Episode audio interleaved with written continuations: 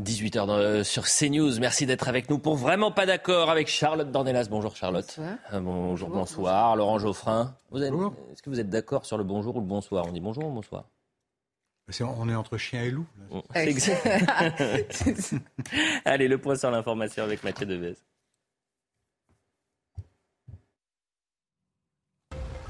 Elisabeth Borne a réuni les ministres en charge de la réforme des retraites à Matignon. L'objectif est de préparer les prochaines étapes afin de mener au bout le processus démocratique jusqu'au vote du texte. Le porte-parole du gouvernement, Olivier Véran, doit prendre la parole d'ici quelques minutes. La circulation des trains sera en nette amélioration demain. Elle restera cependant perturbée sur la plupart des lignes en raison de la grève contre la réforme des retraites. Comptez 3 TGV Inouï et Ouigo sur 5 et 1 TER sur 2 en moyenne. Enfin, plus d'une semaine après la découverte des corps de Leslie et Kevin, une marche blanche a été organisée cet après-midi à Niort, dans les Deux-Sèvres. Environ 300 personnes y ont participé. C'est la famille du jeune homme qui est à l'origine de cette initiative. Le couple a disparu dans la nuit du 25 au 26 novembre à Prague et trois hommes ont été mis en examen, dont deux pour assassinat, enlèvement et séquestration. Merci cher Mathieu pour le point sur l'information. Vous découvrez cette image en, direct depuis euh, Matignon. Dans un instant, Olivier Véran va prendre la parole une heure après cette euh, réunion qui a été organisée par Elisabeth Borne. Euh, autour d'elle, un, cercle très restreint de, ministres. Euh, il y a Bruno Le Maire, Olivier Dussopt, Olivier Véran, Franck Riester et Gabriel Attal. Euh, il faut préparer, anticiper cette semaine sous haute tension qui arrive pour le gouvernement et le vote de la réforme des retraites hier. La réforme a été votée au Sénat avec un passage en force de l'exécutif et on fera le point bien évidemment. On continue, on va garder cette image en direct mais on commence le, débat et on va parler justement de cette réforme euh, des retraites, euh, cette grève, cette mobilisation syndicale. Et par mobilisation syndicale, vous vouliez commencer par euh, finalement ces actions qui peuvent parfois déranger, faire polémique, c'est-à-dire qu'il y a des, actions sauvages, des coupures d'électricité sauvages, avec des dommages collatéraux. Ça peut toucher des cliniques, ça peut toucher des EHPAD, et ça peut toucher également euh, des euh, restaurateurs. Donc on va écouter par exemple Sébastien Ménesplier euh, qui menace de mettre la France dans le noir vendredi, syndicat de la CGT. On l'écoute. Je voudrais faire comprendre à ce gouvernement et au président de la République que nous sommes déterminés. Les agents des industries électriques et gazières sont prêts à tout. Dans le tout, imaginez, une France dans le noir, je pense que personne n'en a envie. Alors prenez vos responsabilités, nous on a pris les nôtres, Retirez votre réforme. À travers la réforme des retraites, Charlotte, il y a la renaissance des syndicats qu'on n'avait plus vu ces dernières années, notamment pendant les Gilets jaunes. Et dans cette renaissance, euh, ça prend des formes parfois radicales avec la CGT. Et il y a une sorte de bienveillance, d'acceptation de la radicalité euh, du côté de ces, actions. Comment vous l'expliquez? J'ai l'impression surtout que la période où les syndicats étaient un peu absents, c'est-à-dire la période Gilets jaunes, hein, on a beaucoup euh, parler du fait que les syndicats étaient contournés. Et depuis, d'ailleurs, dans plusieurs métiers, on a vu des contestations se faire en dehors des syndicats. Ça, nous avait fait oublier ce c'était, euh, ce qu'était la CGT, puisque honnêtement, la radicalité du discours de certains représentants de la CGT, à la fois dans la méthode, dans les références historiques et dans l'idéal révolutionnaire, il n'est pas nouveau. C'est d'ailleurs, à mon avis, une partie de leur, euh, du désaveu qu'ils ont subi euh, de la part d'une partie des salariés euh, par la surpolitisation d'un discours qui devrait rester syndical. Donc on redécouvre la CGT. Apparemment, certains n'ont pas compris qu'il fallait se débarrasser d'une partie à la fois du discours et, du jusqu'au boutisme dans, dans l'action. C'est-à-dire que quand ce monsieur dit on est prêt à tout, euh, ça, veut dire quoi en fait? Ça n'a aucun sens, surtout en face d'une réforme des retraites. C'est-à-dire que dans l'histoire, euh, il y a, euh, parce que bon, j'entends depuis quelques jours des gens qui disent en politique, des responsables politiques ne doivent jamais envisager le recours à la force ou à la violence. C'est aussi absurde de dire ça. Le simple exemple de la guerre, évidemment, personne ne la souhaite, mais quand elle arrive, l'usage de la force ou même de la violence légitime peut être fait. Mais là, en l'occurrence, on parle d'une opposition à une réforme des retraites. On peut s'y opposer avec tous les moyens qui existent et qui sont légaux, mais dire on est prêt à tout et le montrer d'ailleurs dans certaines circonstances, c'est du délire.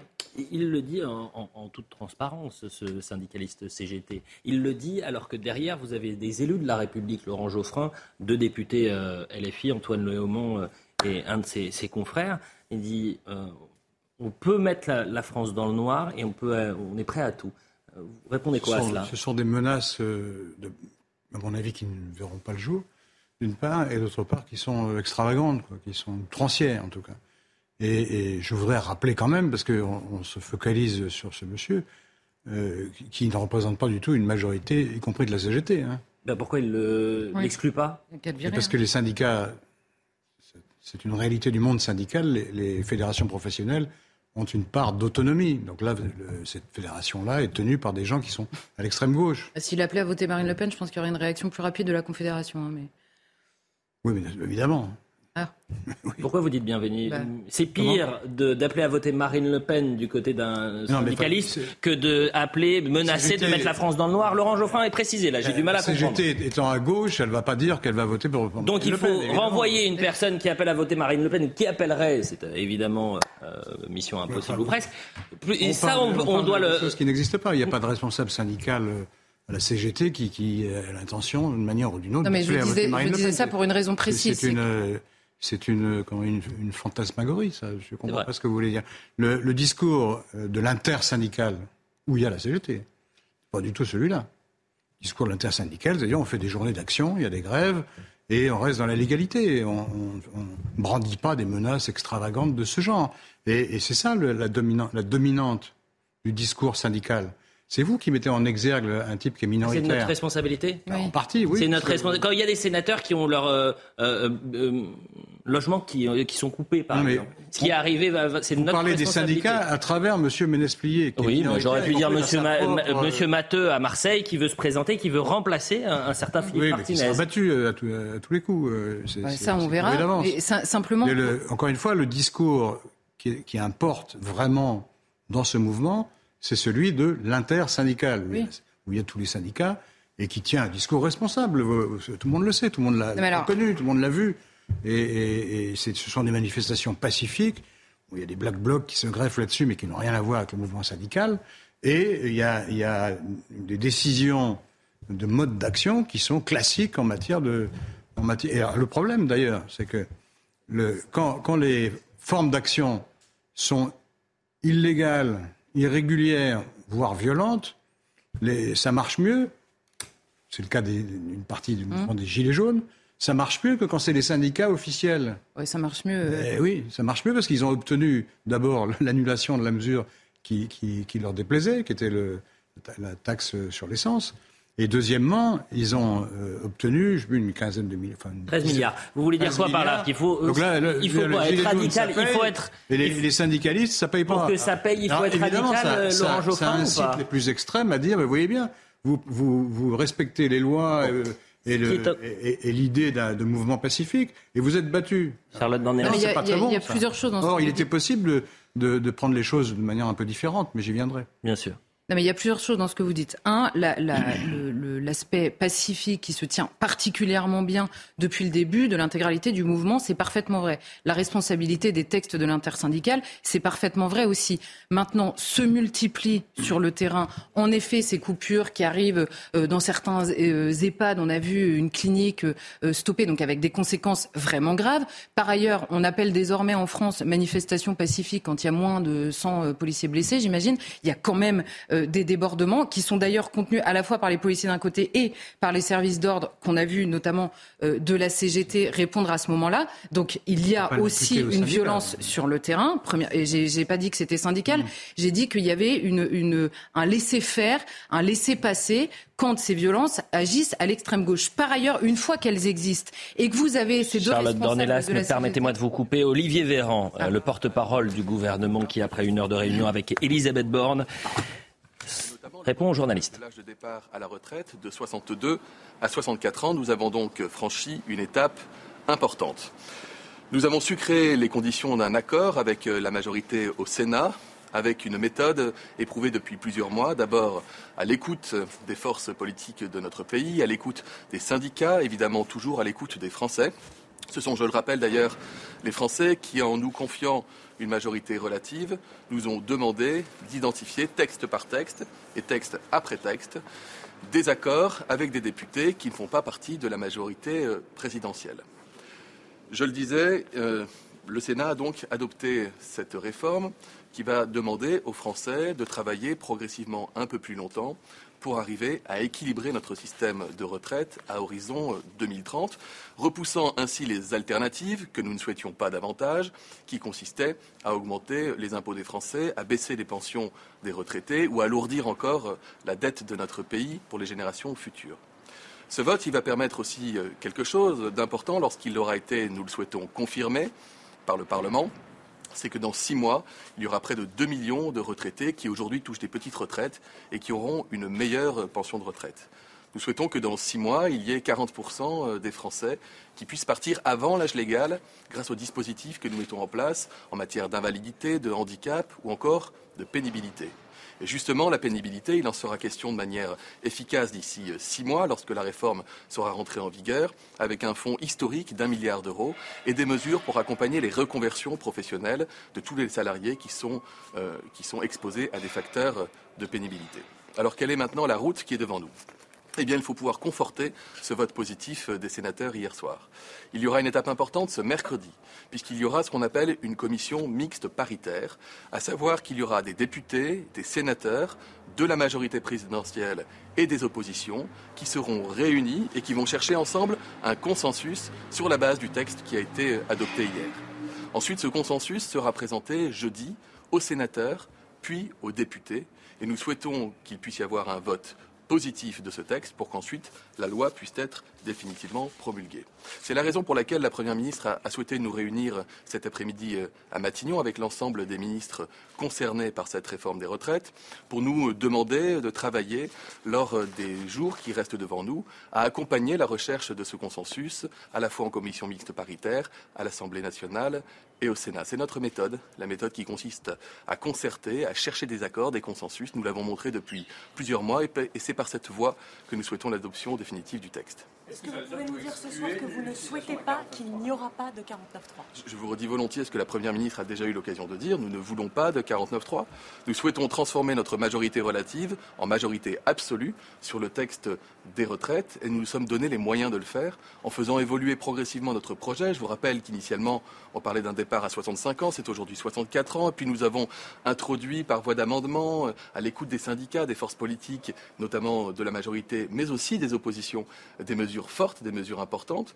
La dernière en date a été adoptée par les sénateurs, qui va permettre aux femmes qui ont des enfants de partir dans certaines circonstances avec des surcotes de leur retraite, c'est-à-dire un bonus de 5% de leur retraite. C'est tout ce travail que nous avons effectué qui a porté ses fruits avec le vote important au Sénat hier, qui devra porter ses fruits cette semaine en commission mixte paritaire, puis en vote définitif. Vous pouvez nous dire qu'on aura une majorité à l'Assemblée nationale? Est-ce que vous pouvez nous dire ce soir, nous aurons une majorité à l'Assemblée nationale, nous y croyons euh, Je vous dis d'abord que la première étape, c'est mercredi, c'est-à-dire des députés et des sénateurs qui se réunissent et qui cherchent un texte consensuel. Ce que nous disons ensuite, c'est que vous avez une majorité euh, les Républicains au Sénat, qui vient d'adopter un texte qui était d'ailleurs un texte assez conforme à ce que les sénateurs votaient depuis plusieurs années lors des budgets de la sécurité sociale et qui va dans le sens de ce qui avait été porté par, euh, par leur candidat. Donc c'est un, vote de cohérence et, que, et, que, nous saluons. Nous souhaitons que cette cohérence puisse s'exprimer jusqu'au bout et nous y travaillons, encore une fois, avec, avec ouverture. Pardon, mais vous avez exprimé c'est la décision du gouvernement de dire on prend le risque, on va vote quoi qu'il arrive, ou alors euh, on s'autorise le 49-3 pour être sûr qu'il n'y ait pas de risque. Est-ce qu'aujourd'hui, vous nous dites que, quoi qu'il arrive, vous irez jusqu'au vote? Ou est-ce que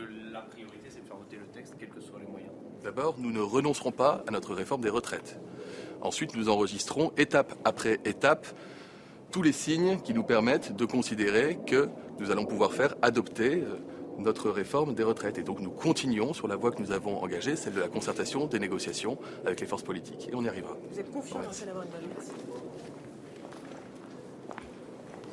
porte-parole du euh, gouvernement. Il y a une phrase qui m'a marqué, et peut-être qui vous a marqué également, mais qui témoigne tellement euh, de l'attitude de la Macronie depuis euh, maintenant deux mois.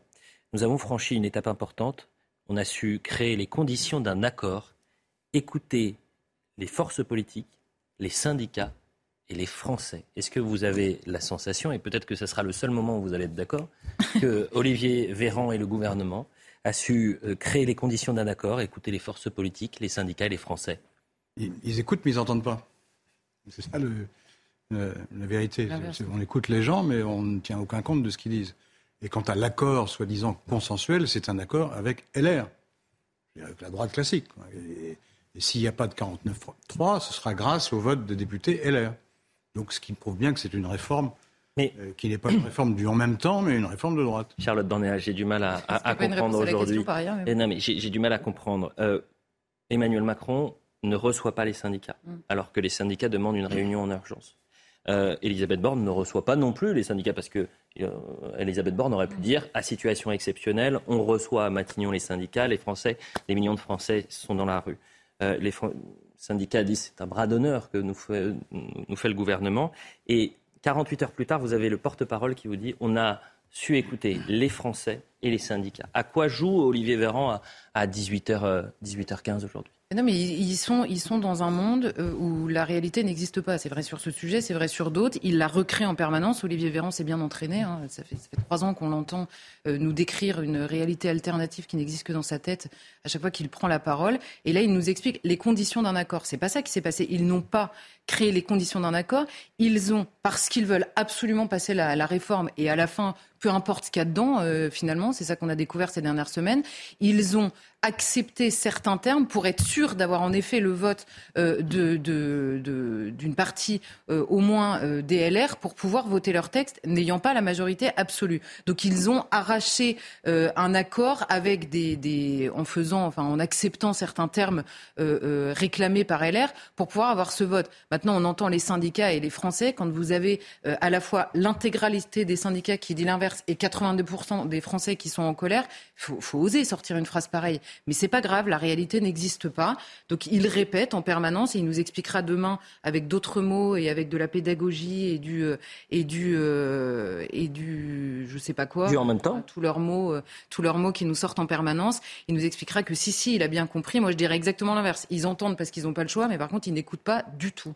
Vous êtes en train de dire que même sur ça, j'ai pas réussi à vous mettre d'accord. Autre phrase importante quand même, c'est nous ne renoncerons pas à notre réforme. C'est-à-dire qu'il peut y avoir 2 millions de personnes dans la rue, 3 millions et demi euh, euh, mardi dernier, Laurent Geoffrin, hmm. ce gouvernement fonce. Est-ce qu'il fonce droit dans le mur en quelque sorte? Ça dépend de, quoi on parle. Si on parle de, euh, de l'économie, des retraites, etc., pas forcément. C'est une réforme injuste, mais qui produira certaines économies. c'est fait pour ça, en fait. C'est fait pour faire quelques économies sur, le, sur les dépenses de retraite. Alors même que, euh, c'est là-dessus que je voudrais insister, il y avait quand même une autre voie qui a été suggérée par plusieurs forces qui consiste à dire on, refuse, parce qu'ils se sont coupés de tout financement nouveau. Ils ont dit on ne touchera pas euh, euh, ni aux cotisations, ni aux, revenus élevés, ni aux bénéfices énormes des entreprises. Tout ça, on n'y touche pas. Et on demande l'effort, le, sacrifice aux salariés, principalement aux salariés les plus modestes en l'occurrence. Euh, qui sont ceux qui sont les plus soucieux de partir tôt à la retraite, puisque les cadres, de toute façon, ils partent plus tard. Ils ne sont pas concernés, en fait. Donc, euh, or, c'était possible. On pouvait très bien dire, bon, voilà, le, président aurait pu faire ça, d'ailleurs. Il aurait pu dire, bon, les syndicats veulent me voir, je les vois, et on cherche un, compromis. Après, euh, il est probable qu'il aurait été refusé par les syndicats, mais au moins, c'était un geste de bonne volonté à l'égard de l'opinion, en disant, voilà, on peut améliorer les choses sur le plan de la pénibilité, par exemple. Ce qui parce que là, le compte n'y est pas par rapport à ce qu'on pouvait faire en matière de pénibilité et, pour tenir compte des espérances de vie différentes selon les professions. On peut faire ça. Avançons un tout petit peu. Et Charlotte, vous avez donné ce chiffre 82% des Français. C'est vrai que la France, au-delà de la réforme des retraites, est en colère. 82% des Français euh, euh, sont euh, en colère contre la politique économique et sociale de ce gouvernement. Ce qui est très intéressant, c'est de voir que même du côté de la Macronie, des partisans, sympathisants Renaissance, on avait un sur deux qui est contre cette politique économique et, sociale. On va écouter les, les Français qui étaient euh, présent à la manifestation hier et, ensuite on continue le débat. Si la colère avait été euh, en tout cas euh, contenue jusqu'à présent, elle, là elle monte, oui. Et le fait de ne pas se faire entendre fait qu'elle monte. La réforme elle va passer, que qu'on soit là ou pas, et c'est ça qui, c'est ça qui me dégoûte, qui me déprime, c'est ça qui, qui, qui fait monter la haine, quoi. Aujourd'hui, ne rien faire, c'est devenir complice. Donc là, il faut que le peuple sorte dans la rue. On est 99%, il ne représente qu'un pour cent. Nous avons le pouvoir. On nous raconte n'importe quoi. On n'a plus aucune confiance dans ce gouvernement. Et je crois que tout le monde est absolument euh, scandalisé par la façon dont est traitée la démocratie aujourd'hui. Et ça ne peut pas durer comme ça. Charlotte Dornelas, l'extrême centre macroniste. Euh, il faut se souvenir d'où vient Emmanuel Macron, du Parti socialiste, qui était dans le centre du réacteur économique sous François Hollande. Résultat, vous avez euh, en 10 ans euh, aujourd'hui 82% des Français qui se disent contre le gouvernement, sa politique économique et sociale. Ça dit quoi finalement de la Macronie? Ça dit quoi de cette formation finalement un peu à gauche. Je pense que ça dit plus de l'état de la France que de la Macronie, si je veux être euh, très exact, pour une raison simple. D'abord, euh, les 82%, vous l'avez dit, il y a par exemple une personne sur deux soutien d'Emmanuel Macron qui se dit en colère et euh, les, partisans de la France insoumise ou du Rassemblement national, peut-être ces gens-là ne sont-ils pas en colère contre la politique économique pour les mêmes raisons Il y en a certains qui contestent cette distribution d'argent magique, pour reprendre les mots du président ces dernières années, d'autres qui, au contraire, pensent qu'il n'y en a soit pas assez, en tout cas que c'est pas crédible, et d'autres encore qui disent que ça n'est pas possible de continuer comme ça, et c'est une réforme structurelle qu'il faut. Donc, à mon avis, c'est beaucoup plus large que la question de la réforme des retraites d'une part, et je pense que c'est une réponse tout simplement parce que vous pouvez prendre tous les sujets, il y a une colère ou une incompréhension ou un désintérêt même de la vie politique qui est extrêmement large dans le pays. Mais quand ça fait deux élections présidentielles que Emmanuel Macron est élu sur une seule chose, au final, c'est le rejet de Marine Le Pen. Et c'est pour ça que je prenais cet exemple-là tout à l'heure, puisque apparemment à la CGT, on est prêt à tout contre la réforme, sauf à imaginer même faire un vote avec le Rassemblement national qui est opposé à la réforme. Donc à partir du moment où le seul critère, c'est l'opposition à Marine Le Pen, eh bien la légitimité politique pour porter euh, le, comment dire, le discours politique, elle finit par être extrêmement faible euh, pour Emmanuel Macron. Donc on cherche des accords avec certains députés. On ignore aussi le fait, la sanction entre guillemets, euh, justement installée aux législatives, c'est-à-dire une majorité relative, en contournant ce problème-là. Donc c'est extrêmement lisible en réalité, c'est que la vie politique est binaire et, et, que ça empêche. Bah, elle a été binaire les deux dernières élections présidentielles, en tout cas au second tour. Ça c'est sûr et certain. C'était les gentils contre les méchants, et on se rend compte que les gentils, bah, ça fait pas une politique. Quoi. Laurent Geoffrin, vous répondez quoi à cela oui, les binaires euh, au deuxième tour de l'élection présidentielle, évidemment. Mais euh, c'est que la, vie politique française est coupée en trois. Trois blocs à peu près égaux. Un bloc euh, hein. de centre droit, un bloc d'extrême droite et un bloc de gauche. Ah, d'extrême droite et de gauche Bah oui. Ouais, d'accord. Poursuivez. Très bien. Bah, ouais. À la NUPS, il n'y a pas de gens d'extrême gauche, non? Euh, si, on ah. peut dire que la France insoumise est extrême gauche. Si ça vous fait plaisir, je veux bien le dire. C'est pas que ça me fait plaisir, c'est juste une question d'honnêteté minimum. Ça ne me dérange pas. Oui, mais enfin, c'est pas ce qui vous gêne, c'est qu'on dise que Marine Le Pen est d'extrême droite. Oui, je trouve ça ridicule. Une campagne permanente pour dire mais non, mais non, elle est très gentille. Bah, C'est-à-dire que comme vous nous avez expliqué sur ce plateau même que l'extrême droite c'était une question géographique, euh, oui, ça m'a pas convaincu quoi. Mais bon, passons. Donc vous avez trois blocs. Passons, non, non, mais je veux bien répondre. Euh, je vais vous démontrer qu'elle est d'extrême droite, c'est très facile. Oui, mais eh ben, vous, allez démontrer tout cela euh, après la publicité. ok? La publicité, on revient dans un instant. 18h30 sur CNews, la deuxième partie de Vraiment pas d'accord avec Laurent Geoffrin et Charlotte euh, Dornelas. Vous avez besoin de préciser vos propos juste après le point sur l'information. Vous parliez du bloc d'extrême droite et du bloc de gauche, Laurent oui. Geoffrin. Donc on en parle juste après le point sur l'info. Mathieu Devez. Nous ne voulons pas de 49-3, affirme Olivier Véran concernant la réforme des retraites. Le porte-parole du gouvernement s'est exprimé il y a quelques minutes à l'issue d'une réunion ministérielle. Le texte sur la réforme a franchi une étape hier soir. Le Sénat, dominé par la droite, a adopté le projet. Les poubelles débordent à Paris. Une partie des éboueurs sont en grève depuis une semaine contre ce projet de réforme des retraites. Trois usines d'incinération aux portes de la capitale sont par ailleurs à l'arrêt et 5400 tonnes de déchets restent non ramassées aujourd'hui. La 95e cérémonie des Oscars aura lieu cette nuit, un an après la gifle donnée par Will Smith à Chris Rock. Une cérémonie orchestrée par Jimmy Kimmel. Cette année, les champions du box-office ont fait le plein de nominations. 4 pour Avatar, 5 pour Black Panther et 6 pour Top Gun Maverick. Une cérémonie diffusée bien sûr en direct et en exclusivité sur Canal+, et MyCanal à partir de 2h du matin.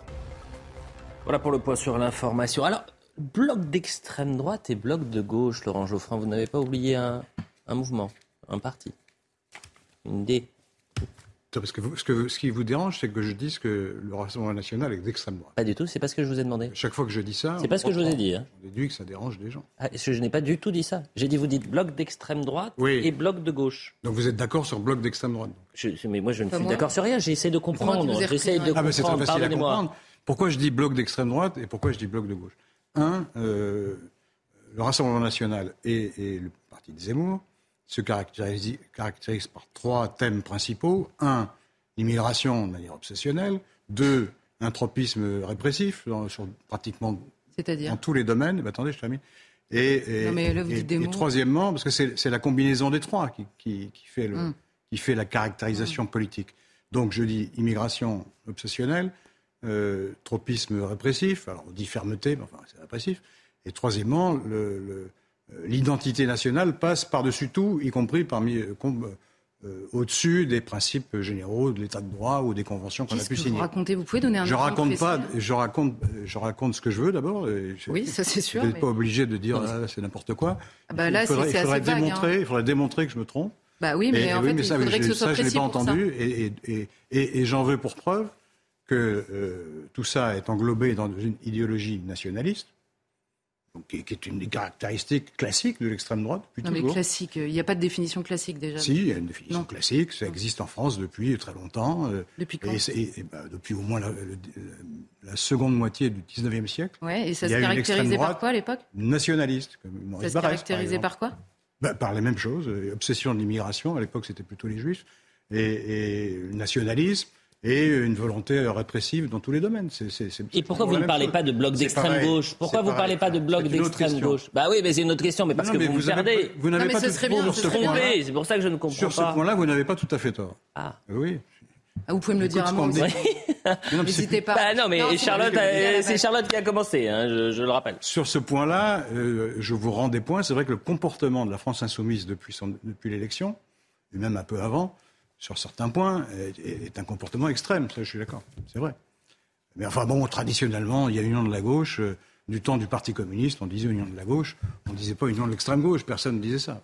Non, mais donc, donc c'est un, moi, je ne fais que, que reprendre, c'est pas très original ce que je dis. Non, mais c'est marrant parce que la tradition les catégories, dans le les catégories, euh, les oui, les, On a compris. Laissez parler. Allez-y, Charlotte. Les catégories par lesquelles vous avez régné en maître pendant 40 ans. Alors, excusez-nous de venir vous déranger dans votre dans votre vocabulaire entendu entre copains, mais moi, j'utilise pas ce vocabulaire. je n'utilise pas ce vocabulaire. Vous me dites tout à l'heure, tout le monde dit ça. Alors, pardon, non, tout le monde ne dit pas ça. Sauf l'extrême droite. Tout le monde ne dit pas ça. Si vous voulez, ça vous fait plaisir. Sauf l'extrême droite qui n'aime pas qu'on la qualifie d'extrême, c'est normal. Si ça vous fait plaisir. Maintenant, la question, vous irez expliquer ça à tous les électeurs du Rassemblement national en leur expliquant qu'ils sont d'extrême droite, c'est-à-dire obsessionnels. Ils sont pas forcément. ils ont voté pour l'extrême droite. Oui, oui. Je vais, je vais, je vais juste revenir sur vos trois points parce que vous hmm. manquez tellement de précision et, de rigueur dans votre définition qu'on ne comprend pas ce que ça veut dire. Un, l'obsession de l'immigration. Déjà, l'obsession, c'est une qualification que vous attribuez au fait que ce soit un sujet extrêmement important, tellement important d'ailleurs que vous avez un ministre de l'Intérieur aujourd'hui qui en parle extrêmement souvent. Oui, mais, ça vient toujours en tête. Mais Laurent Geoffrin, dans l'histoire de l'humanité, les flux,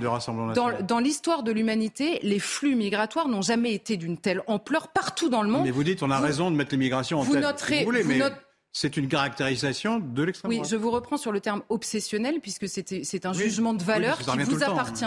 Oui, non mais d'accord, mais enfin il y a des trucs qui dans votre bouche reviennent tout le temps. Je pourrais vous dire que c'est obsessionnel. Ah, moi, je suis obsessionnel pour la justice sociale, par exemple. Vous pouvez me dire ça. C'est un jugement de valeur. Or, pour la défense des libertés publiques, obsessionnel. La, la, question de l'immigration est omniprésente dans tous les débats politiques partout dans le monde. On l'a vu en Tunisie il y a quelques jours. On l'a vu en Angleterre. le président tunisien, il, oui, donc, donc il, a tenu un discours d'extrême droite. Le président tunisien est d'extrême droite. Richie Sunak est d'extrême droite. Les sociodémocrates, vous nous avez déjà expliqué au Danemark, les sociodémocrates sont d'extrême droite. Donc tout le monde est d'extrême droite, formidable. Ensuite, sur le le caractère répressif. C'est-à-dire qu'à chaque fois, même Emmanuel Macron, ah bah Joe Biden, vous voulez qu'on parle de la politique d'immigration de Joe Biden qui est encore plus énervée que celle de Trump Vous avez l'air de considérer que, dès qu'on n'est pas d'extrême droite, on a, une politique migratoire, non, une ouverture totale des frontières. De vous dire ah ça. Je, un petit peu, mais allez-y. Je, je suis en train de vous dire simplement hmm. que votre définition, c'est simplement que depuis toujours, vous avez collé le mot pour euh, diaboliser la chose, pour éviter d'avoir un débat de fond. Or, l'obsession de l'immigration, elle est mondiale. de fond sur l'immigration. Est-ce que c'est possible de finir une phrase, Laurent Geoffrin. L'obsession de l'immigration, elle est mondiale parce que les flux, en effet, posent une question politique. Il y a des réponses différentes, mais il se trouve que la question est omniprésente dans le débat politique. La question de la répression, même Emmanuel Macron a été dessiné en une de l'Obs avec des barbelés autour de, de, la tête parce que lui aussi était trop répressif. Donc la question de la répression aujourd'hui, c'est simplement ce que vous appelez l'obsession de la répression, comme vous dites, c'est simplement la question, la question de la réponse ferme, en effet, de la justice qui fait défaut en permanence et l'immense majorité des Français le pensent. Même Dupont-Moretti a utilisé les mots, en ne changeant pas la chose évidemment, mais a utilisé les mots et Gérald Darmanin avec lui. Et la troisième question euh, qui définit l'extrême droite, je ne sais plus ce que vous disiez. L'identité nationale, L'identité nationale. passe au-dessus des, Alors, des règles de droit. Oui, alors donc, euh, euh, j'imagine que le général de Gaulle était d'extrême droite, c'est- c'est- ça tout le monde sera ravi de Il s'est l'entendre. battu toute sa vie contre l'extrême droite, vous pouvez pas Oui, dire. alors justement, le général de Gaulle est connu notamment pour une phrase, il disait d'abord la France, ensuite l'État et enfin le droit. Il a, voilà ce qu'il ratifié, disait. il a ratifié le traité de Rome. Il- mais peu importe et, en et fait. il a ratifié peu les conventions. importe, et la convention Geoffrin. sur les réfugiés aussi, il l'a Mais- il a ratifié. mais Vous la voulez, la, question- vous voulez la- la- vous en affranchir La bah, pour l'instant, c'est Richie Sunak qui le fait. Pour euh, la, la question. Non, non, il l'a pas fait, justement, erreur. la- ah bah, ce qu'il met en place va Non, non, non. contre la Convention de Genève, que vous le vouliez ou non. Pareil, il a, dit, il a dit officiellement qu'il ne souhaitait pas rompre la convention. On va en parler Ah, dans un instant. mais je, Allez-y, je- Bah. Allez-y, bien sûr. je vous, Alors. je vous précise Hmm. par une phrase que dit le général de Gaulle, et comme Mais d'habitude, arrêtez de prendre vous le, général de Gaulle, c'est une très mauvaise idée. Il s'est battu Je- toute sa vie contre Oui, l'extrême droite et et l'extrême droite s'est battue toute sa vie contre lui. C'est précisément la raison pour laquelle je vous explique que votre définition n'a aucun sens.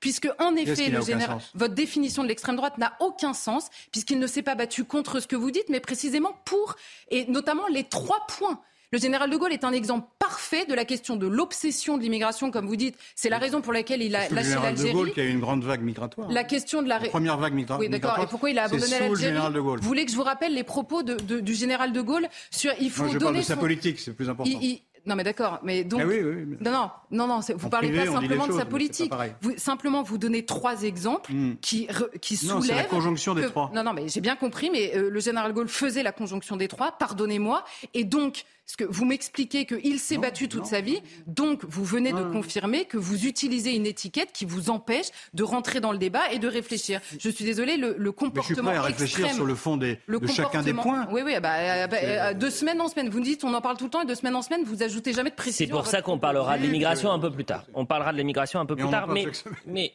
ah, vous, pas dire ne voulez pas débattre des, des trois questions aussi, j'en ai Ah. pas tout le temps. Eh ben non, En revanche, en revanche. J'aimerais que, comme c'est une émission un peu particulière avec les, après les propos d'Olivier Véran, qu'on reste un peu sur ce qui s'est passé Restons, sur la colère restons. sociale, la colère syndicale, et puis il y a l'ultraviolence. Et pardonnez-moi, dans les manifestations, on sera peut-être d'accord là-dessus, l'ultraviolence, elle n'est pas d'extrême droite. Euh, c'est souvent une, Ah bah, une ultraviolence euh, d'extrême gauche. Bien sûr, oui. Euh, et que euh, lorsqu'on a des responsables politiques euh, qui disent il faut passer par la force, Hmm. ces responsables politiques d'extrême gauche alimentent peut-être la violence sur C'est le terrain. irresponsable, je suis d'accord.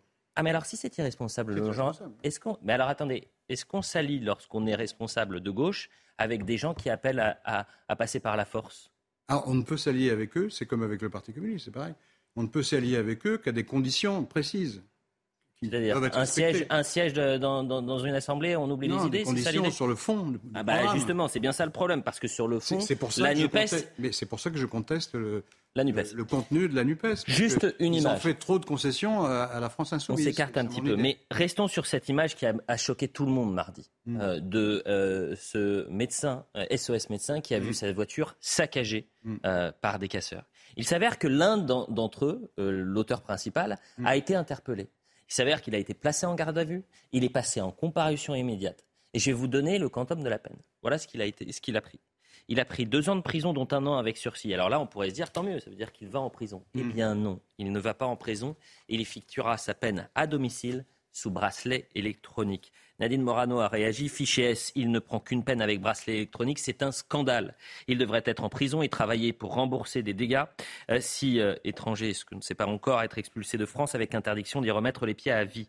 Est-ce que ça vous choque? Est-ce que ce n'est pas le, le reflet, Charlotte Dornelas, de cette politique pénale qui reste sur une idéologie du euh, 68 ard, c'est-à-dire que euh, Ah bah, euh, où il est interdit d'interdire? Est-ce que, est que vous partagez cette sensation? La prison est l'exception. Alors Laurent Geoffrin va m'expliquer que je suis dans, la, dans le tout répressif et dans l'obsession de la répression. J'ai pas dit tout répressif. Mais en, le- en- dans- euh, bah si, vous avez dit qu'il y avait une permanence de la tropisme répression, pas quoi, un tropisme de la répression. Bah oui, je vous confirme, j'ai un tropisme de la répression de la violence. Vous venez d'expliquer, vous venez d'expliquer que vous étiez prêt à faire pourquoi pas un accord de circonstance avec la gauche, même quand elle est violente, etc. Moi, je vous dis c'est niette en fait. Moi, je vous dis c'est niette et je vous dis qu'il y a des actions qui que Vous ne méritent. ferez pas de Je- avec la il y a des, il y a des, bah, bah, vous avez fait une phrase extrêmement bancale euh, il y a quelques minutes. Et, par ailleurs, oui, je vous dis, j'ai un tropisme d'enfin un minimum de répression pour des actes qui sont inacceptables. Et si on dit qu'ils sont inacceptables à force de semaine en semaine et on répète et c'est inacceptable et c'est inacceptable et c'est tellement inacceptable que c'est en permanence accepté. C'est ça la, réalité. Et donc la politique pénale, en effet, qui pose. Alors euh, euh, la Macronie, pour leur rendre justice, ont ramené à un an euh, le, fait de ne pas d'avoir des alternatives à la prison, c'est-à-dire que sous euh, Nicolas Sarkozy, c'était deux ans, on était passé quand vous aviez une peine de moins de deux ans, elle pouvait être aménageable. La Macronie l'a ramené à un an, mais il se trouve que quand vous prenez moins d'un an ferme de prison, vous n'y mettez pas les pieds. Or moi, je pense que ce que nous n'avons pas essayé, c'est justement d'appliquer en premier lieu et en priorité toutes les petites peines. C'est-à-dire que les petites peines, déjà un an de prison, il faut les prendre. Hein. donc c'est une petite peine. Euh, en, réalité, c'est déjà euh, une peine, ce qui n'est pas du tout, euh, ce qui n'est pas du tout le cas de toutes les actions délictueuses ou criminelles dans ce pays. Donc déjà, c'est une peine. Et en l'occurrence, je pense que c'est les plus importantes à appliquer. Pourquoi? Parce qu'elles pourraient, pour certaines personnes qui, pour qui justement le passage de la justice pourrait être bénéfique, elles pourraient éviter l'ascension à la fois dans la violence et dans la délinquance. Donc oui, excusez-moi, je pense qu'on a un problème de, répression légitime dans ce pays, oui. Est-ce que vous êtes d'accord avec cela, Laurent Geoffrin? Sur le cas de ce monsieur là, qu'il n'aille pas en prison, qu'il ne, passe pas un jour en prison? je suis un peu gêné, je le reconnais. Mais je suis pas non plus. Euh, je ne pense pas non plus que la prison soit une panacée. il, faudrait essayer de préciser les, propos parce que vous dites il est interdit d'interdire. C'est pas vrai. En France, il n'est pas interdit d'interdire. C'était un slogan de 68 qui n'a jamais par contre, que la prison... qui est inapplicable, qui, qui n'est pas, qui n'a jamais été appliqué. En France, si vous avez une répression qui existe, qui, qui on peut la juger euh, insuffisante euh, systématiquement, mais euh, il y a 80 000 personnes en prison. Si on compare avec les autres pays d'Europe, c'est un peu du même genre. Et, et, et la justice n'est pas systématiquement laxiste, c'est pas vrai. On, peut contester. Je suis en train de vous dire que la justice est laxiste. Je suis en train de vous dire que la politique pénale l'est et que les lois le sont. Les lois, je ne crois pas. Les lois d'application des peines le sont, pas le code pénal. Les lois d'application et d'aménagement des peines. mais là, il faudrait discuter, parce qu'on a déjà discuté. C'est ce qu'on est en train de faire, en fait. Est-ce est-ce qu'il faut supprimer, par exemple, les remises de peine? Je ne crois pas. En revanche, vous avez une erreur. Non, mais en fait, c'est. Y compris pour gérer les prisons. Avançons justement. Non, mais restons sur ce que vous avez dit, Laurent Geoffrin. Mais non, parce que c'est très intéressant. à côté, quoi. Non, je réponds. C'est très intéressant. Je vous dis qu'on est en désaccord. Non, non, non, non. Attendez, juste une seconde. Là, en l'occurrence, le dossier dont on discute, il n'est pas question. Le dossier dont on discute, je viens de vous dire que ça me paraissait effectivement bizarre qu'un type comme ça n'aille pas en prison. Sauf qu'il n'est pas question de remise de peine. Il, est, accusé d'avoir été violent avec les policiers. Il n'est pas question de remise de peine, là, il est question d'aménagement des peines. Or, cet aménagement est prévu par la loi. Donc, c'est la loi le problème, excusez-moi. C'est pas un juge qui décide d'aménager la peine ou pas. Il le fait dans le cadre d'une loi et d'une politique pénale. parce qu'il a, eu euh, deux ans, dont un avec sursis, c'est ça, c'est pour ça. Mais si on l'avait mis deux ans ferme, il, est... Bah, pas nécessairement. Pas, ça peut être aménagé Donc, avec les lois existantes, en l'occurrence, expliquez-moi. On peut appliquer les lois existantes. Comment est-ce que vous voulez que de manière plus ou moins ferme, bien sûr. comment est-ce que vous voulez que des gens prennent au sérieux une juridiction qui les condamne à une peine qui est systématiquement érodée par des juridictions suivantes qui suivent la loi, quasiment à la moitié. Donc là, en l'occurrence, vous me dites oui, il a été condamné à un enferme. Un enferme, c'est pas rien et il n'ira pas. Donc c'est la question de l'aménagement. il, sera, confiné chez lui avec un bracelet électronique. mais les, peines alternatives ont une vertu aussi. Vous l'avez dit. Peut-être pas dans ce cas-là, mais en général, elles ont une vertu. En revanche, euh, il nous reste quelques minutes, mais vous avez dit quelque chose d'intéressant. Vous avez dit, euh, il est interdit toujours, il est interdit d'interdire. C'est un slogan. Euh, en fait, c'est un fantasme. C'est vraiment un slogan de oui, C'est eh ben, l'idéologie libertaire. Bah, cette idéologie, elle a peut-être fait du mal elle a peut-être fait du mal en 40 ans, puisque 40 ans plus tard, vous avez par exemple la perte d'autorité. Cette notion-là, les Français considèrent, à 85% mhm. d'entre eux, eh bien, euh, que l'autorité est une notion qui se perd en France de nos jours. Et moi, je veux qu'on revienne à ce, slogan, il est interdit d'interdire. Est-ce que finalement, cette idéologie qui s'est euh, finalement euh, développée, que ce soit dans les médias, que ce soit dans les familles, que ce soit dans la société, dans notre quotidien, participe à ce que cette notion d'autorité aujourd'hui eh bien, se délite et que 85% des Français considèrent que eh bien, l'autorité n'existe plus vraiment. Évidemment, là où vous avez raison, c'est qu'il est interdit d'interdire. Le slogan est tellement caricatural que personne n'a supprimé l'interdiction dans la société. On est d'accord là-dessus, merci. Mais simplement, c'est non mais parce que bon, euh, on n'a pas quatre ans et demi, donc évidemment que euh, on oui, a plus, qu'on fasse de la de tout interdire. Simplement, euh, euh, psychologiquement et philosophiquement, évidemment que ça a joué. C'est-à-dire à l'école, c'est tout le, ce qu'on a appelé le pédagogisme pendant des années. Donc à savoir, l'élève a tout le savoir en lui et le professeur est là pour accoucher le savoir et l'élève est au, même, euh, au même niveau que son maître. Dans la question de l'éducation, c'est le fameux enfant roi, pour faire un résumé. C'est simplement que les adultes n'ont pas tant de choses à apprendre que ça aux enfants. Les enfants ont aussi beaucoup de choses à nous apprendre et donc il faut la caricature de l'éducation bienveillante, comme on l'appelle. Donc c'est-à-dire pas de répression précisément dans l'éducation. On a opposé même l'idée de la répression à celle de l'éducation, alors même qu'évidemment la question de la sanction fait partie de l'éducation. Tous les parents du monde le savent euh, évidemment. Et sur le terrain de la justice, c'est évidemment d'abord un rejet idéologique très clair de la prison qui a, prévalu pendant des années, sur lequel on revient un peu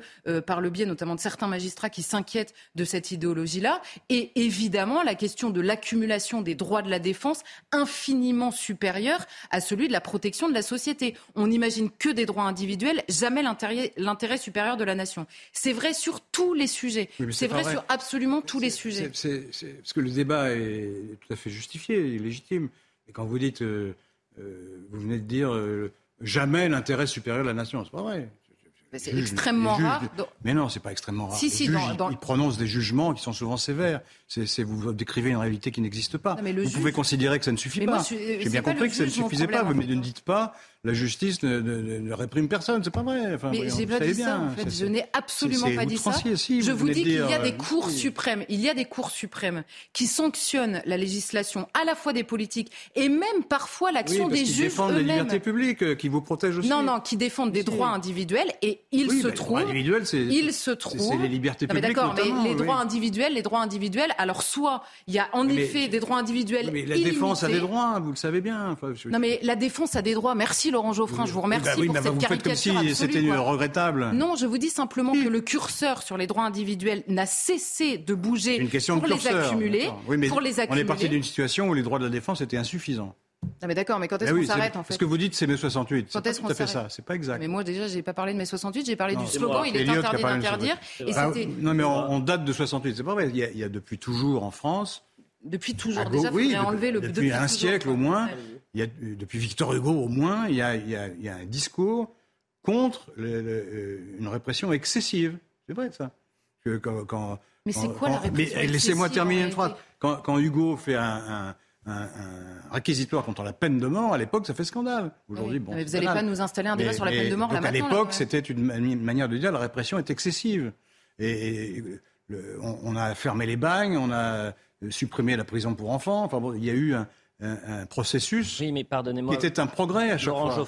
C'était un progrès à chaque fois. De nature, et les gens qui étaient un peu de votre bord à l'époque étaient contre, évidemment. Donc c'est une discussion euh, mais vous voyez, comme euh, vous qui date d'un siècle et demi, quoi, que, on considère, ou même de la Révolution française à certains égards, on considère que les droits de la défense doivent être défendus, même si ça laisse partir des coupables. Je ne suis, pas, suis pas en train de mettre en cause la question ni du contradictoire, ni euh, le contradictoire inventé par l'Inquisition, hein, c'est pas la Révolution française, ni la question des droits de la défense et de leur existence. Hmm. C'est pas du tout ça que je suis en train de mettre en cause. Je suis simplement en train de la défense a trop de droits. Je suis simple. Ah oui, bah oui, je vous confirme. Oui, je vous confirme que quand un policier, bah, pour mettre une balise, pas que la justice ne fait rien. Non mais je vais vous prendre un exemple précis parce que vous manquez toujours de précision, ça vous permet de vous échapper. Quand un policier aujourd'hui doit demander, quand un policier aujourd'hui doit demander l'autorisation du procureur qui doit lui-même demander au juge des libertés, et ça tous les 15 jours, et remplir un rapport pour poser une balise sur un mec sur lequel il est en train d'enquêter dans un trafic de drogue, oui, il y a trop de droits à la défense. Oui, je vous confirme.